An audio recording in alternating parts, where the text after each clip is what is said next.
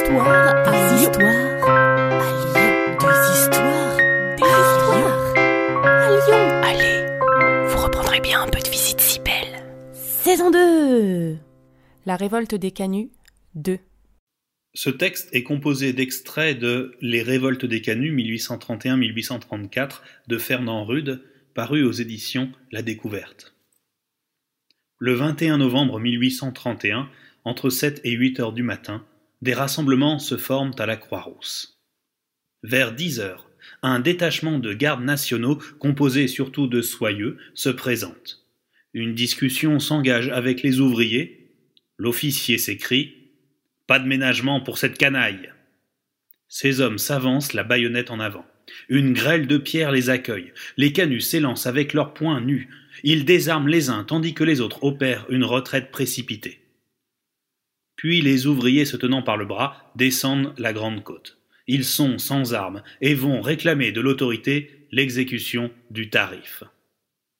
Ils se trouvent face de nouveau avec un peloton de la garde nationale. Sans aucune sommation, les gardes nationaux ouvrent le feu, plusieurs ouvriers tombent, les autres remontent à la Croix-Rousse en criant Aux armes Aux armes On assassine nos frères sur la place de la Croix-Rousse, des amas de pavés sont formés de distance en distance. Une partie de la garde nationale s'est réunie aux insurgés, et tous ensemble, ils descendent à nouveau en courant vers la cité des riches.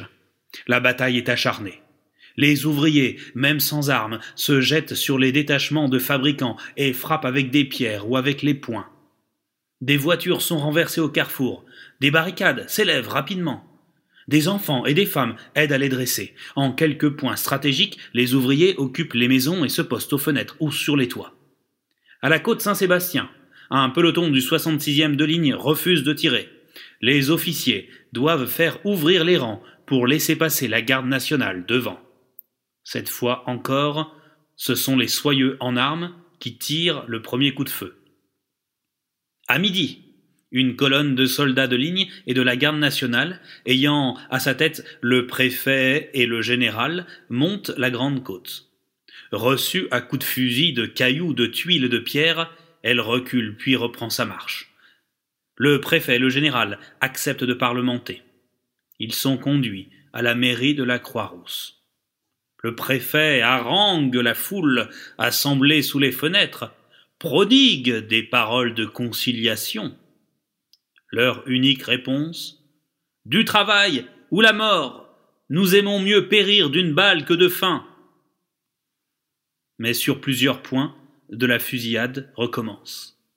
L'intervention du préfet ne serait-elle pas une manœuvre destinée à endormir les ouvriers afin de donner au général le temps de rassembler ses forces et d'écraser les révoltés? On saisit le préfet et le général, qui ne sont sauvés que par la générosité de quelques chefs de faction canus. Ils sont retenus prisonniers. Sur une barricade est arboré un drapeau noir. De bouche en bouche courait un mot d'ordre vivre en travaillant ou mourir. Vers dix heures du soir, sur sa promesse de faire cesser les hostilités et d'obtenir des fabricants l'exécution du tarif, le préfet est relâché. Le 22 novembre, vers 5 heures du matin, une colonne de 350 hommes débouche sur la place de la Croix-Rousse. Ce sont des ouvriers, des ouvriers de la Guillotière et des ouvriers des Brotteaux, qui ont fait un détour de 16 kilomètres par Saint-Just, Évèze et le pont Sarambert pour venir au secours de leurs camarades. À 8 heures, deux compagnies et un détachement montent la côte des Carmélites pour prendre d'assaut le plateau de la Croix-Rousse. Arrêtés par des barricades, cernés de toutes parts et criblés de feux partis des fenêtres des maisons ouvrières, la colonne est contrainte de capituler. Les canuts contrôlent aussi la Grande Côte et la montée Saint-Sébastien. La fusillade se rapproche du centre-ville. Des femmes et des enfants se rendent maîtres de la caserne du Bon Pasteur. Occupée par les ouvriers, la grande maison Brunet, place Rouville, qui domine la rue de l'Annonciade et le quartier de Saint-Vincent, devient une des principales forteresses de la révolte. Les rues, les places, les quais se hérissent de barricades. Le tocsin sonne à l'église Saint-Paul et à l'église Saint-Potin. Dans la presqu'île, des boutiques d'armuriers sont enfoncées et pillées. Des ouvriers de tous les quartiers, de toutes les professions, se sont joints au canut. Les ponts de la Guillotière et Morand sont aux mains des révoltés. Ce 22 novembre, vers 7 heures du soir, les ouvriers sont maintenant maîtres de tous les faubourgs et de presque toute la ville. Il ne reste plus au pouvoir des autorités qu'un seul point cerné de toutes parts, l'hôtel de ville.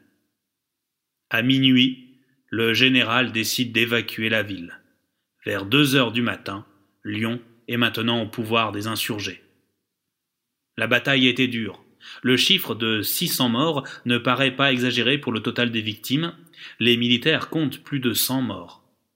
Le 23 novembre, en ce troisième jour de révolte, entre 4 heures et 7 heures du matin, les ouvriers prennent possession de l'hôtel de ville. À la maison Oriol, sur le quai de Retz, d'où des coups de feu ont été tirés la veille, on jette par les fenêtres et les, les meubles, les marchandises, les registres, les livres de comptes, dont on fait un immense bûcher. Mais si l'on détruit, on ne pille pas. Deux voleurs pris sur le fait sont fusillés séance tenante. Se forme dans la matinée du 23 novembre une sorte de gouvernement nouveau qu'on appelle l'état-major provisoire. La composition sociale est fort hétérogène. D'un côté, les chefs des ouvriers en soi, préoccupés de faire appliquer le tarif. De l'autre, les républicains militants.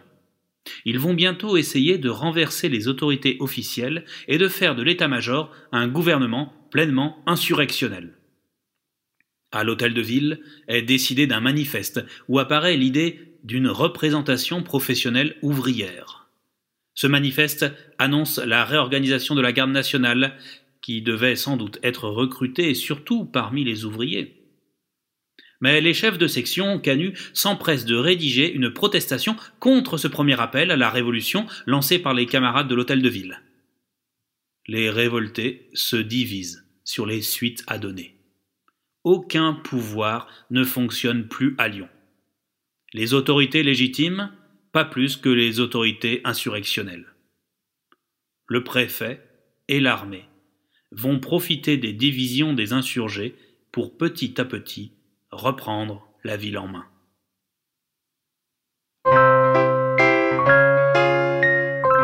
Vous reprendrez bien un peu de visite si belle. Salut à vous Une gognandise, en parler lyonnais, c'est une plaisanterie. Ce podcast d'histoire, de légendes et de gognandises lyonnaises est proposé par les Visites Cybelles, visites théâtralisées et comptées à Lyon. Vous pouvez nous retrouver sur les réseaux sociaux, Facebook, Instagram et Twitter. Pour réserver des visites, rendez-vous sur notre site web, vous trouverez le lien en description.